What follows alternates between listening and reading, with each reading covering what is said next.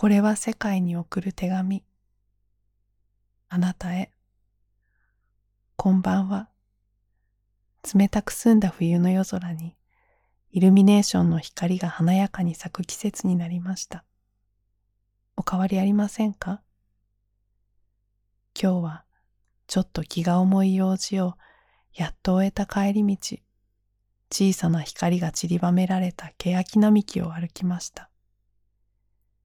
私が一呼吸するよりも、ゆっくり点滅するきらめきの中、この一年をほっと振り返りました。それはまるで今年のフィナーレへと続く花道のようで、一年間お疲れ様でしたねと語りかけてくるようでした。なんだか感傷的になり、ちょっと涙ぐんでしまいました。あなたはどんな一年を過ごしましたか？私は暮らしにとても大きな変化がありました。ライフステージが変わるときは心の状態や体の調子、人との関係や何かとの距離感、これまでうまく保ってきたバランスを崩しがちです。気をつけなくちゃと分かっていたのに、よろけて、転んで、倒れたまま、しばらく起き上がることができない日々が続きました。誰かに会うのも、どこかに出かけるのもままならなく、かといって本や映画にも集中できませんでした。できない尽くしの自分を暗く深い穴の中でどんどん持て余してゆきました。そんな時、車で30分ほどの少し遠くのパン屋さんに連れて行ってもらいました。このお店は数年前に家族のザ・ベスト・オブ・パン屋を見つけようとあらゆるお店を巡って見つけたお気に入りのお店です。ここは店内の雰囲気だけでなく、パン自体に弾けるような活気があります。トレーとトングを手に店の入り口に立つと、にこやかなパンたちが一斉にいらっしゃいませと迎えてくれるようなのです。種類も豊富で、パンそれぞれが自らのテーマソングを持っていそうなほど個性的でもあります。よくある定番のアンパンですら、艶やかで存在感があり、あの有名なマーチを歌い出しそうです。そう、みんながヒーローのように、僕を、私を、お食べよと語りかけてくるのです。どうしてもお腹に力が入らないとき、口に含むとふんわり温かく一口ごとおへそのあたりからまさに愛と勇気が満ちてゆくようでした。悲しい気持ちから抜け出せないとき、心配ごとに絡まってしまったとき、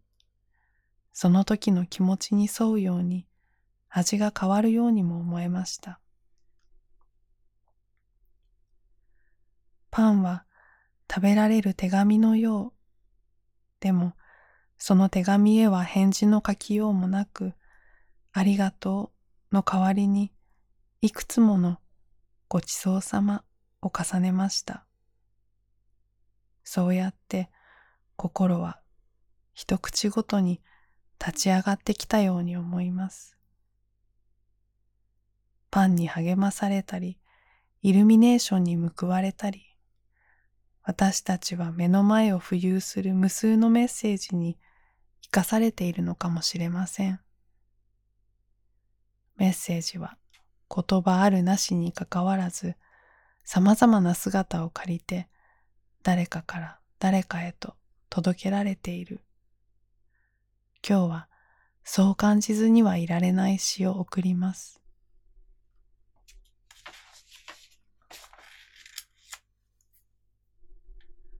This is my letter to the world that never wrote to me, the simple news that nature told with a tender majesty. Her message is committed to hands I cannot see, for love of her sweet countrymen, judge tenderly of me. これは世界に送る手紙。返事をくれたことはないけれど、自然が語りかけてくるちょっとした知らせを優しくも厳かに。そのことづては委ねられて出会うことのない誰かの手へと私たちは共にある。その愛しい思いを抱いてあなたがそっと決めたままに。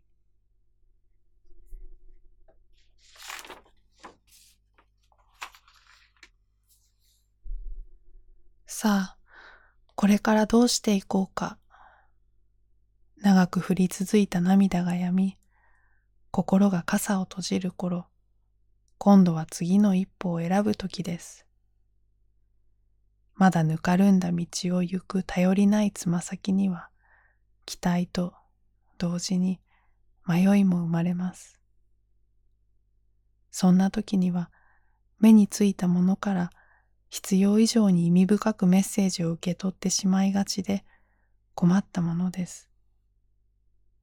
道すがら赤や黄色信号ばかりに当たると、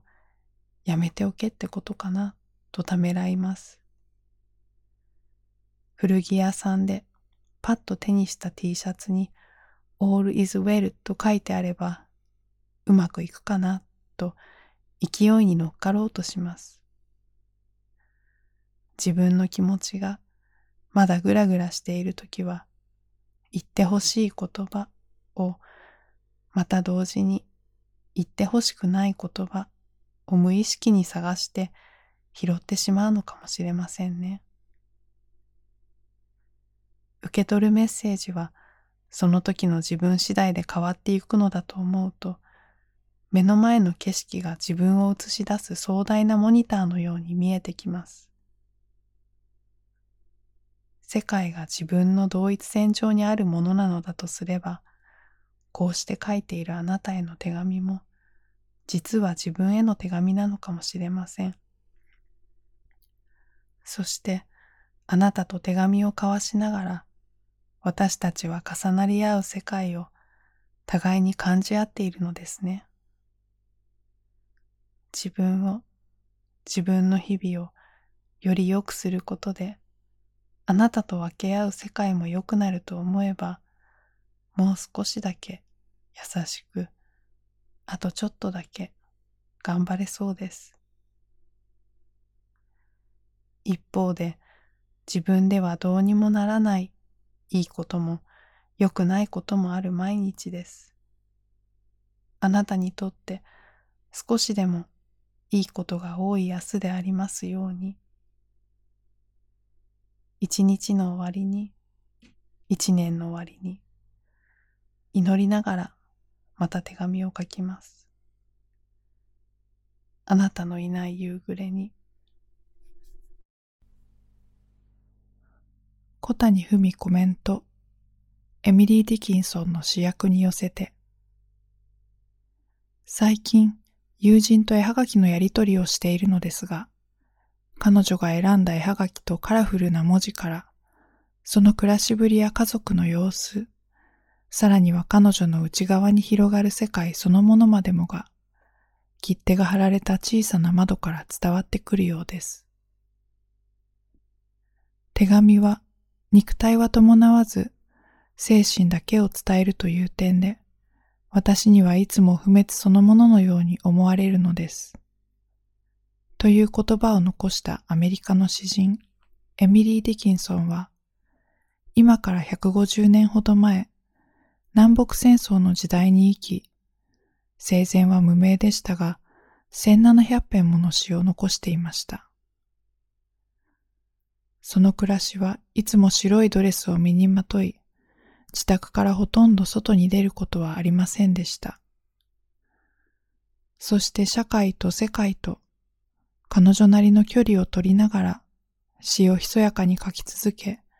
限られた人と手紙のやり取りをして過ごしました。彼女の詩や手紙には、閉じた窓の向こうに彼女が見つけた、いつまでも失われることのない世界が広がっています。Stay home, keep distance この閉ざされた日々に彼女の死という窓の向こうを一緒に眺めてみませんか？2020年秋。小谷文。